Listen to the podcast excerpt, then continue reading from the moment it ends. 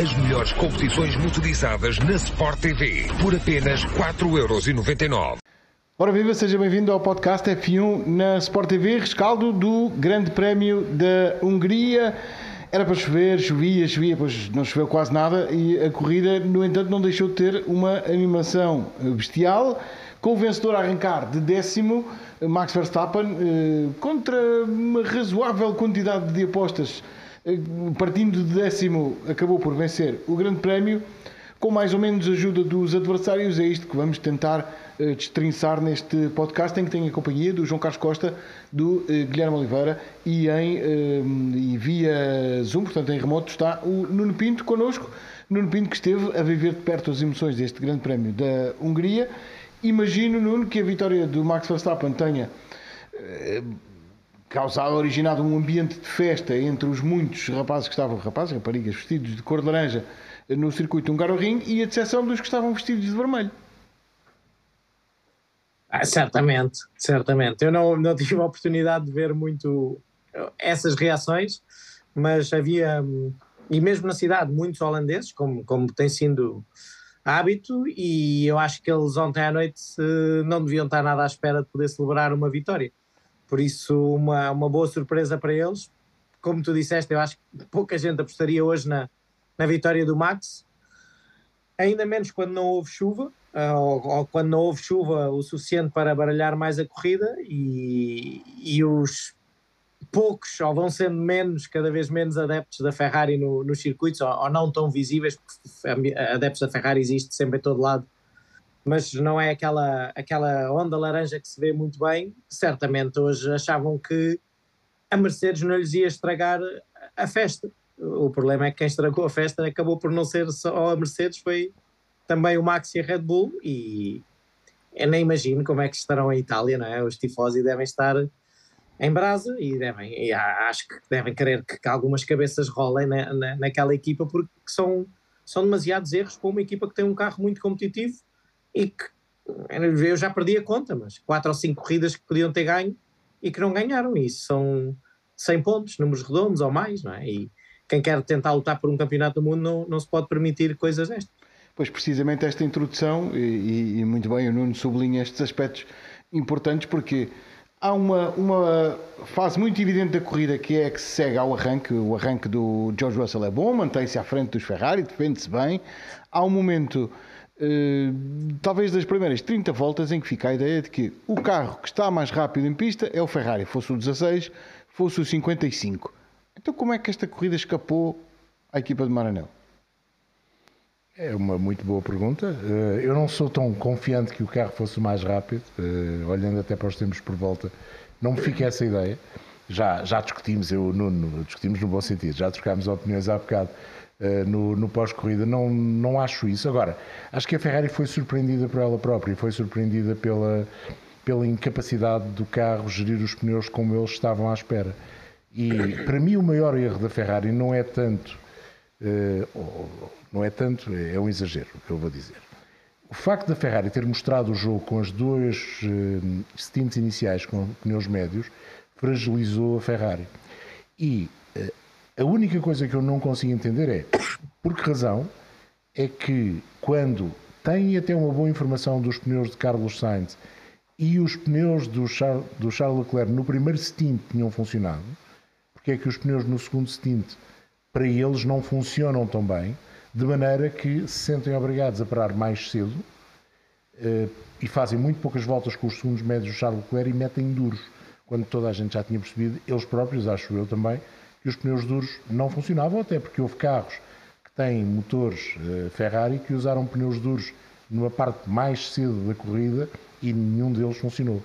A dúvida é, eles não acreditavam que os pneus médios podiam estender aquele segundo stint o suficiente para depois meterem macios e havendo a necessidade de parar porque aqueles médios do Charles Leclerc não estariam em condições e de facto nas duas voltas anteriores vinham a perder ritmo relativamente àquilo que ele tinha conseguido fazer, então por que não pensar em dois macios? Um primeiro stint, uma nova paragem e nova paragem para macios. É isso que, que não se percebe. Agora, não sei se de facto o Max, mesmo assim, não teria ganho a corrida. porque de facto ele foi muito mais regular. E há, e há não, não sei, o Nuno, quase certeza que não teve hipótese e não teve tempo de reparar. Uh, a saída, de, a volta de saída do Max após a segunda paragem é estonteantemente rápido. Ele faz 39. Ganha, claro que o Charles Leclerc tinha duros e aí faz 45. Mas em condições normais faria 42 no máximo. Mas ele ganha numa quantidade de tempo. E é a partir daí eh, já tinha, na minha opinião, acontecido na primeira paragem. É na segunda paragem que o Max começa a mostrar que tem o melhor all-around, o melhor carro all-around durante uh, o Grande Prémio. Partiu décimo e isso devia ter permitido à Ferrari gerir a corrida do Max, para além da corrida dos Mercedes, de outra forma. Não o fizeram. A minha dúvida é só essa. O Mati Binotto vai dizer que os pneus não funcionavam, nenhum dos pneus funcionava com o Ferrari. Eu, eu é não... só metade de verdade. Mas eu, porque não... funcionaram no primeiro stint. Atenção que eu não questiono nada do que estás a dizer, nem sequer ponho em causa que o Red Bull não fosse o carro que estivesse mais eficiente uh, em pista neste grande prémio. Eu pergunto é como é que o Red Bull que arrancou em décimo acaba à frente do grande prémio e que arrancou, os que arrancaram em segundo e terceiro terminam em quarto e em sexto. Guilherme, o, o, a dada altura o Charles Leclerc explica na entrevista que disse disse eu fui muito vocal Portanto, eu falei muito alto dentro do carro e disse à equipa: não quero pneus duros. Que pneus é que ele trouxe para a pista? Pneus duros. Pois, eu acho, eu também fiquei um bocado com a sensação que eu quando vi o Leclerc de duros, eu pensei, ok, a Ferrari deve saber algo que nós não sabemos, porque certamente estes pneus irão até ao final até num, num, eh, num país relativamente razoável. Mas quando nós vimos que ele vai para duros e muda após, salvo erro, 16, 18 voltas, hum? nós ficamos assim um bocado, então, mas isto será que foi um engano? Percebes? Não, 18 voltas foi o que fez quase Carlos Sainz no final com, com pneus macios. Por isso fica, fica a dúvida, fica a dúvida. Mas eu acho que Verstappen mostrou um andamento extremamente forte e eu acho que o melhor que ele fez foi mesmo ter saído de softs, porque eu ao início não estava, não estava muito confiante no, no, andamento de Max, porque eu via outros softs, não via assim fazer uma grande recuperação, via estável. Foi, foi, muito criterioso como os usou. Exatamente, eu acho que ele estendeu o máximo e fez uma corrida espetacular nesse aspecto, porque eu quando vi o Max de, duros, de softs pensei, ok, ele se calhar estaria, estaria, eh, estará ali à porta do pódio. Agora, quando ele, quando ele mete os médios e ele sabe o que, o que os médios valem no carro dele, o, a segunda paragem e o tempo em que ele consegue tirar naquela volta de saída, como o João estava a explicar, apareceu do nada. Então nós nos vemos, até comentei com o João, o Max está em primeiro virtualmente, assim do nada. E nós nem sequer reparámos nisso.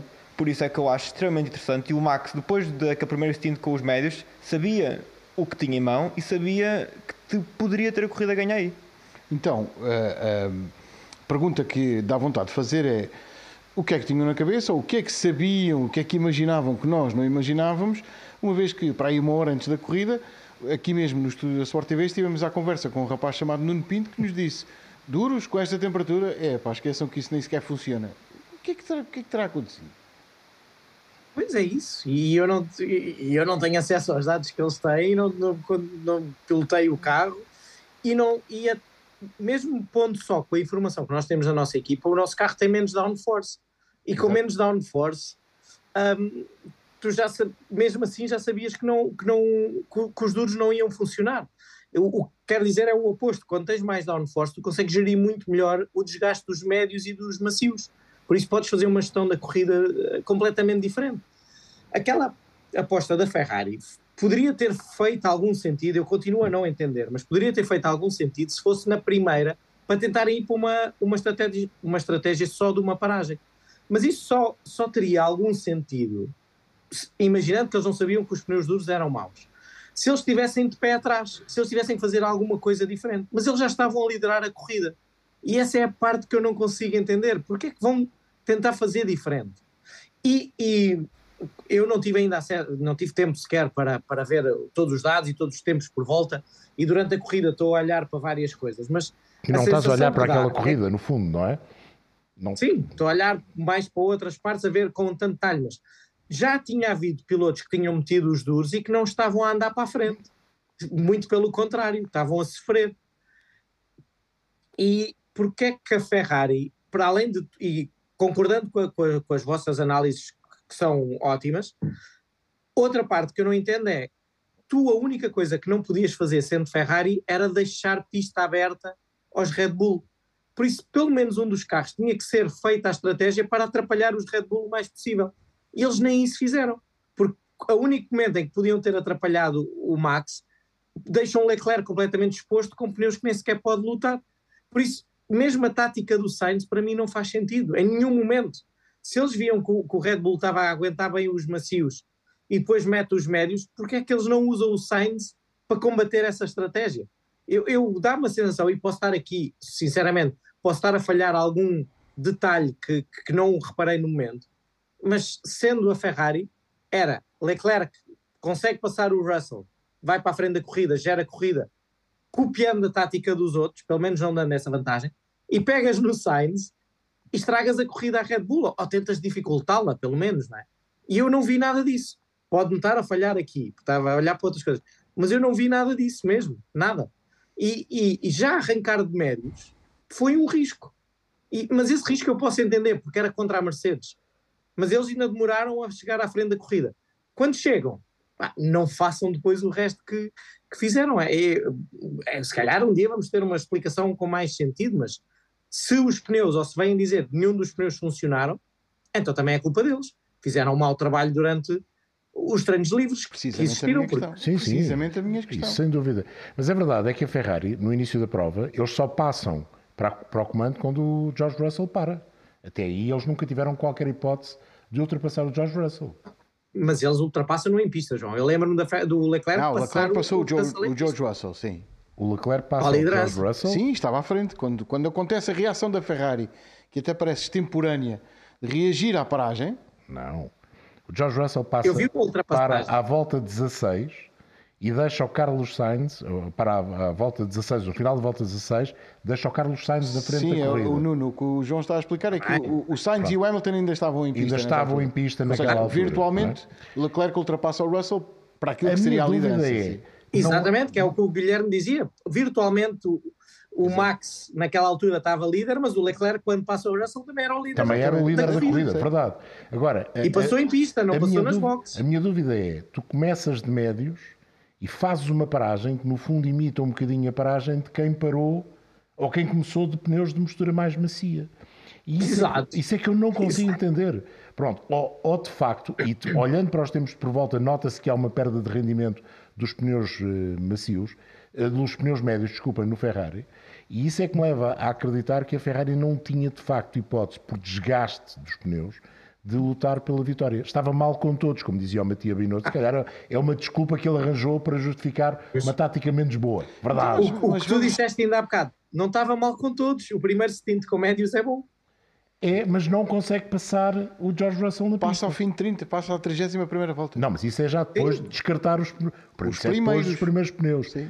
Onde eles estiveram relativamente bem em termos de ritmo foi com o primeiro jogo. Nos outros também, mas não eram constantes. Verdade, temos de pôr aqui uh, as lutas em pista, temos de pôr até naquela altura. Começou-se a ultrapassar carros muito cedo. É assim, o único piloto não das equipas da frente que conseguiu ficar na mesma volta foi o Lando Norris. Os outros ficaram todos, todos a uma volta. volta As diferenças foram enormes, talvez as maiores deste ano, numa pista onde não se esperava isso, sobretudo depois dos resultados da qualificação. O Q1, como dizia o Nuno, e bem, aquele Q1 foi extraordinariamente apertado. Depois na corrida tu não tiveste nada de, de, muito semelhante. As bandeiras azuis eh, tiveram muita influência. Como as, as, estratégias estavam muito separadas, o ritmo às vezes tu ficas ficas em pista um bocadinho mais e depois começas a sofrer as bandeiras azuis. Eu, eu tenho um exemplo claro disso que o, Hamilton, o lance sai da box tem que deixar passar o Hamilton e o Hamilton depois andou a atrapalhar duas voltas porque estava num momento mau. Mas essa, essa questão das grandes diferenças no pelotão acho que teve muito a ver com, com situações de estratégia de corrida e depois o, o problema, entre aspas, das bandeiras azuis que fazem ali os trás perder um bocadinho mais de tempo. Sim, porque tu tens de deixar, deixar passar no imediato e depois os pilotos ainda não estão com os pneus na temperatura certa e demoras até. Aliás, Exato. eles demoram a entrar no ritmo certo e Sim. quem vai. Ou então atrás, estão no final dos Ou então estão no final de stint, exatamente. Então, três... Foi o que aconteceu no Hamilton. Isso, isso faz muita diferença, às vezes, ali na, nas batalhas do, do meio do pelotão. Mas é, é, sabes o que me dá a sensação também, e, e pode ser um bocadinho um, um palpite, mas parece-me que a Ferrari andou a brincar com as pressões dos pneus também.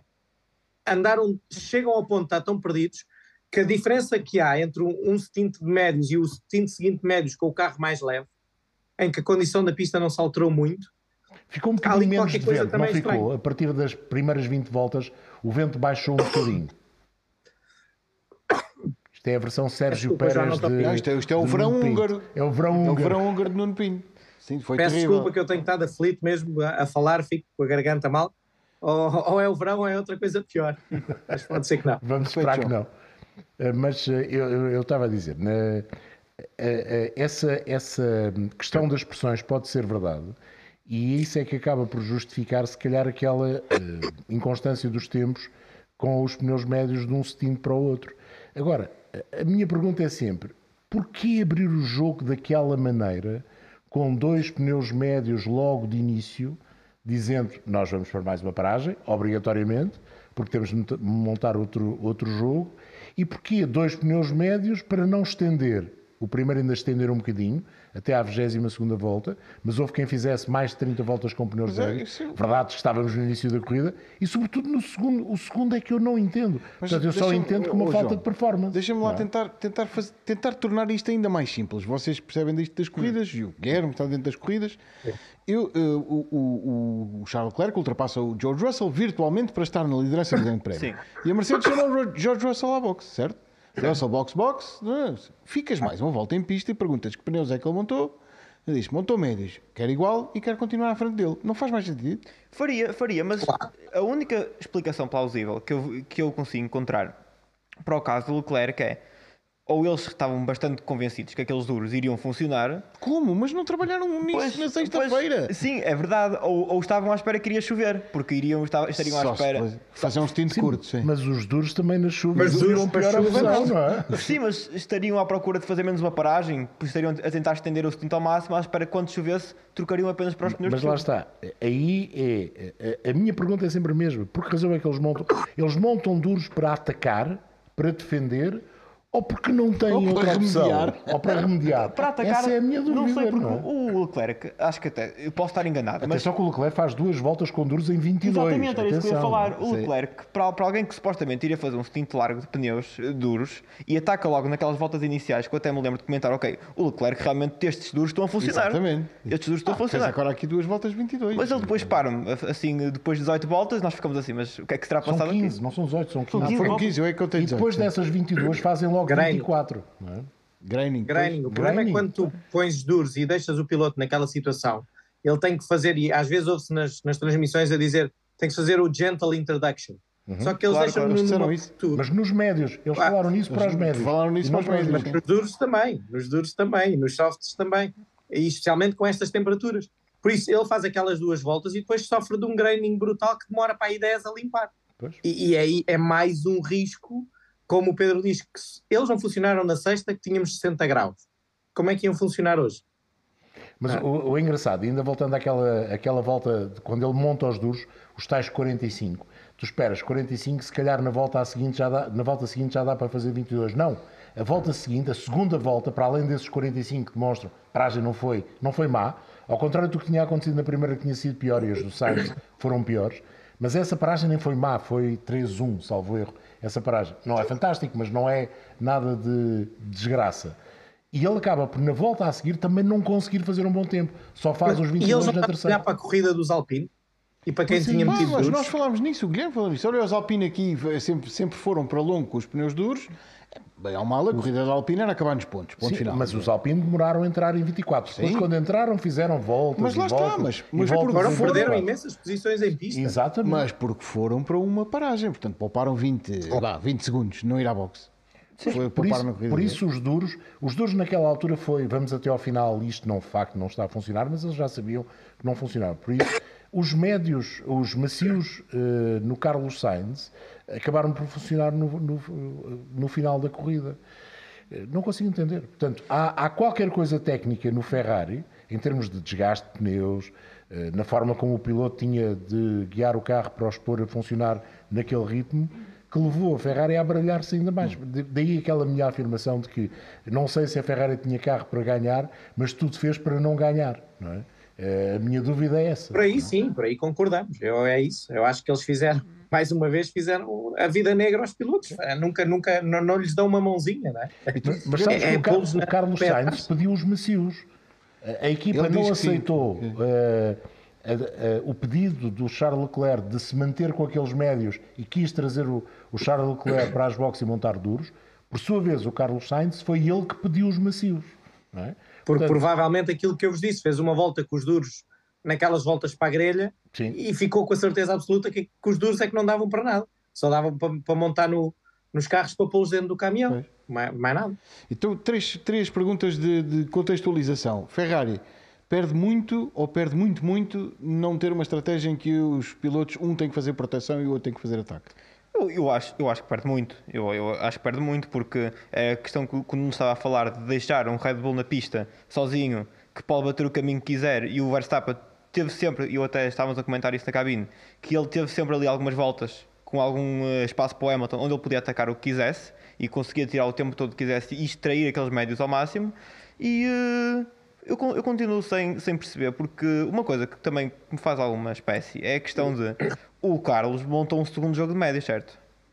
Sim, médios, médios macios. No Exatamente, Caso, mas os segundos médios não foram, não foram tão rápidos como os médios do Verstappen. não foram tão Não, rápidos quanto e os médios. e ele do faz Verstappen. 30 voltas. Daí, daí, eu, Sim. daí eu concordar um bocado com o, com o que o João dizia, que eu acho que os pneus no, no Ferrari poderão não ter funcionado de acordo com como eles estavam à espera. E o Nuno deu ali aquela dica das pressões que eu começo a acreditar que tem muito a ver com isso.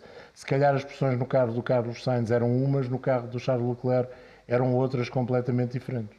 E, E depois, é, e depois isto que também, como, como o Guilherme dizia, teres pista livre é que tu já estás a sofrer. Vamos, pôr- vamos assumir que eles estavam a sofrer com os pneus, não é? Como, Sim. como parece que sim.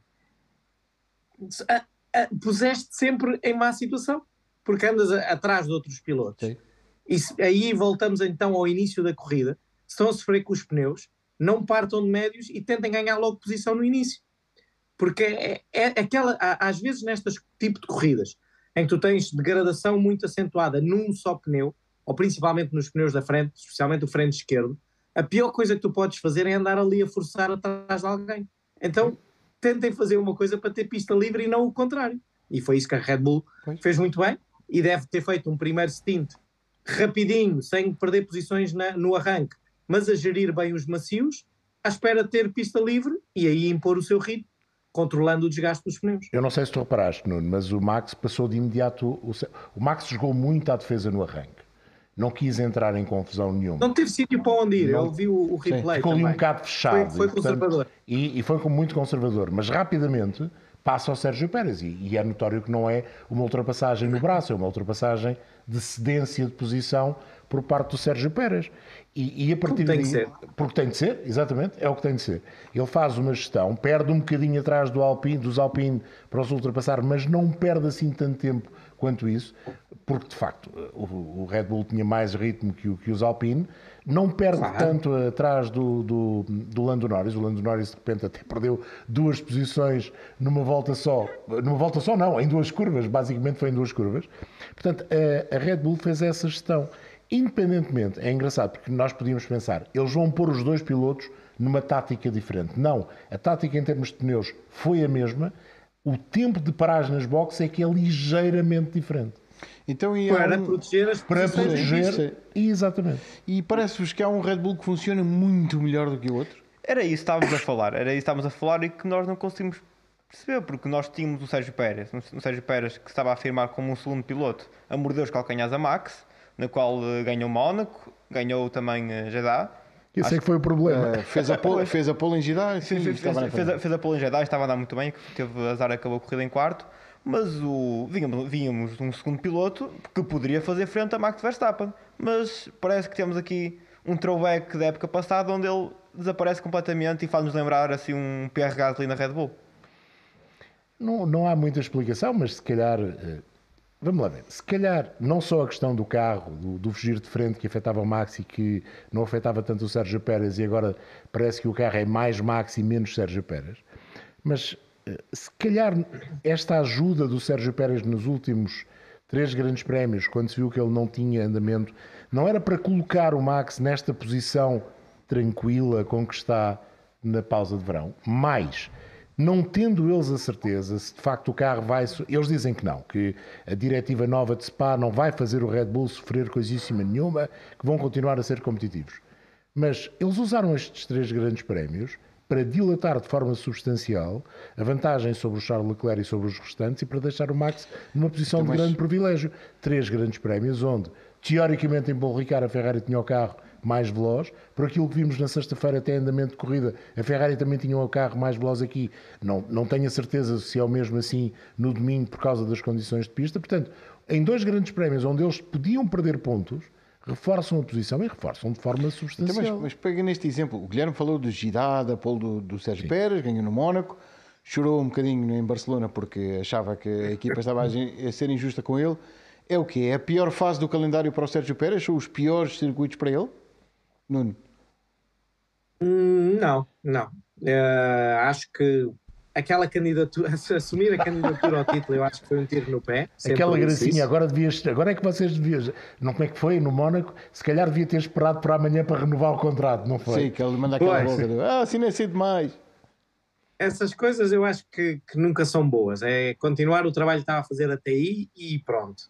Mas eu, eu sinceramente, e, e por algumas conversas que tive e que, e que, ouvi, o Pérez tem andado um bocadinho mais perdido com o monolugar.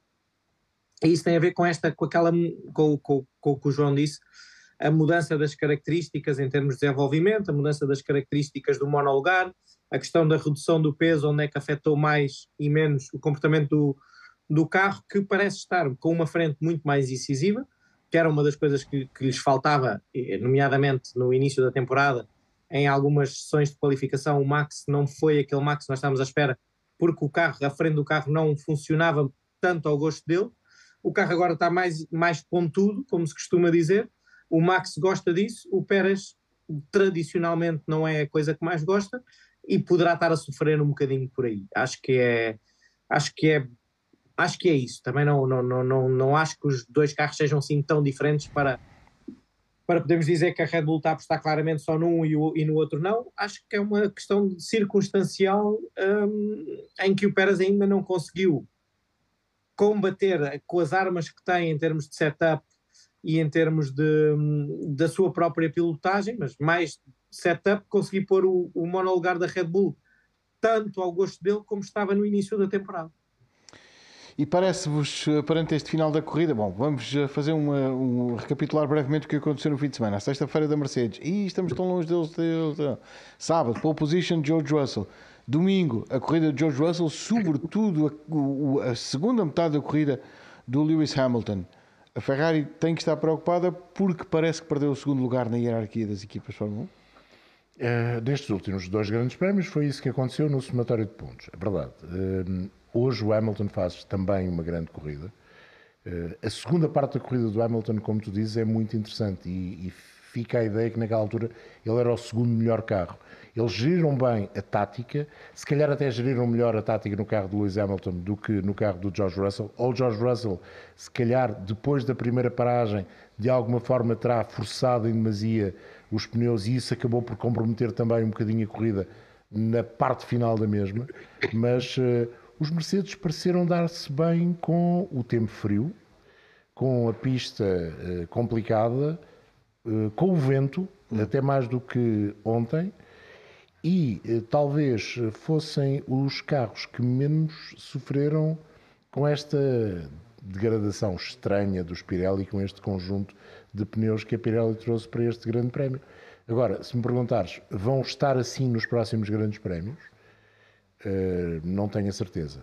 Há uma coisa que talvez tenha ajudado, e aí se calhar o Nuno pode nos dar também aqui uma ajuda, que é, em termos de arrefecimento, os Mercedes no calor de sexta-feira pareciam sofrer muito. Uh, muito mesmo, muito, muito, muito.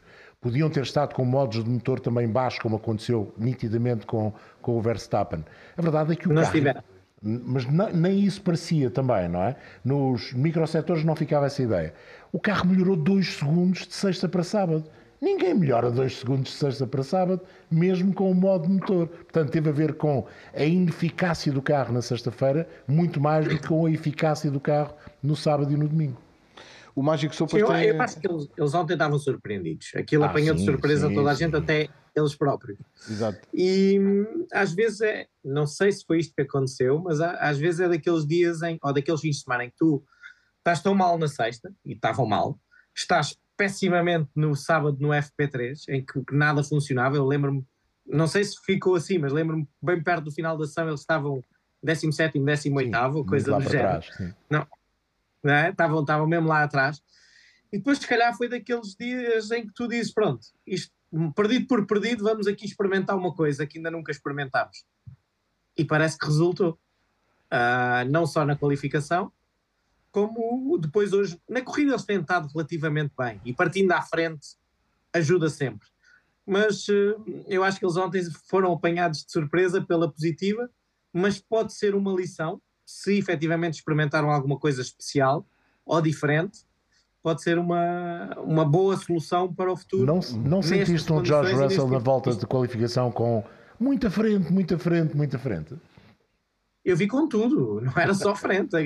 A tração era brutal, Era brutal. o carro em apoio no último setor. Tu viste o Ferrari, que normalmente é o monolugar mais equilibrado, o, o Sainz a ter que lutar eh, muito mais com o volante, com, com- o carro a rodar muito mais e Sim. muito mais corre- pequenas correções no volante Que se mantiveram do que, o, hoje. do que o. que se mantiveram hoje na corrida. Nas Sim, imagens sim, sim, on-board, é sobretudo verdade, no é carro do Charles Mas Leclerc. o, o, o, o Russell, a saída da 5, a maneira como ele consegue ir ao acelerador sem qualquer dúvida e o carro agarra. E depois o último setor, é, ia, quando conseguia travar tarde, conseguiu. Eu vi, eu, vendo o on-board, eu, eu não vi só frente, eu vi mesmo Sim, mas sobretudo tudo, de- a Mercedes tem-se queixado muito da frente e a frente é um problema por causa da forma como eles desenharam a aerodinâmica, menos frente para depois, eh, aquilo dependia quase tudo de trás e depois não conseguiam selar o carro e aquilo baralhou-se tudo. Mas foi a primeira vez que tu viste o W13 a andar à séria. E se à séria aquilo anda assim, eu acho que é para ficarmos todos preocupados, quer dizer, as outras equipas ficarem preocupadas. Bom, eu- o que eu vos digo Neste é. tipo de circuitos, eu, eu Sim. até na sexta-feira, apesar de, de não me parecer muito bem, no treino livre 1, ah, eu gostei de ver o Mercedes na curva 13, porque tinha muita estabilidade, conseguiam fazer a linha fechada, com o carro a rodar, a meter bem a frente e a traseira a acompanhar. Depois, quando as temperaturas começaram a, a subir mais no FP2, tinham mais problemas. Mas no, no treino livre 1 foi daquelas que deu, deu, deu boas sensações. Deixa, deixa, isso, Deixa-me fazer-te uma pergunta, e, e- e tu ainda na, na peça que fizeste para o programa antes do Grande Prémio falavas nisso. Gostas da curva 5 de Barcelona e gostas desta curva 13. Em Barcelona E da carro, eh, e, da dois aqui. E a da 2 aqui. Eh, o carro estava, estava assim também. Também sentias isso em, em Barcelona? não, não. Portanto, houve Não, uma muito melhor evolução, aqui. não é? Houve uma evolução. Muito, muito, muito, muito melhor aqui, muito melhor aqui. Eu, eu em Barcelona sempre vos disse que achava que aquilo era, era peso, pe- peso e, e modos motor. E, aqui já não. Aqui quando tu viste no treino livre um, um, um monolugar um bocadinho mais equilibrado, depois começou a perder a traseira quando, quando a temperatura aumentou, e pode estar relacionado com aquilo que tu disseste, e hoje o baixarem as temperaturas voltou a ajudá-los com esta, com esta asa grande, com esta... Sim. Isto é uma pista, como eles, nós costumamos chamar, do dirty downforce. Não importa quanto tens de arrasto, o que é preciso é ter downforce. Quilos, E exatamente. eles isso conseguem bastante. O- no final deste podcast vamos enviar uma mensagem para Maranello com a sugestão do Mágico Sopas que diz que como os Ferrari, como nenhum, nenhum dos pneus funciona no Ferrari, no próximo Grande Prémio vão em cima da janta. Uh, queria, estamos quase a fechar, e antes da pausa de férias, Nuno, queria eh, pedir um, um- eh, perguntar-te um pedido, um desejo, se quiseres, para o pós-férias, no regresso em Spa.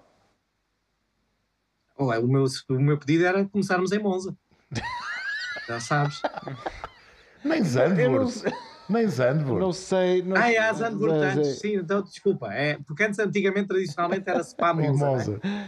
Então pronto, podemos começar em Zandvoort. Era o meu pedido Ok. das férias. Era mais uma semaninha e não se perdia nada. Guilherme, E espero estar enganado e que Spa dê uma grande corrida e que também tenha espero, que sim. retirar estas palavras.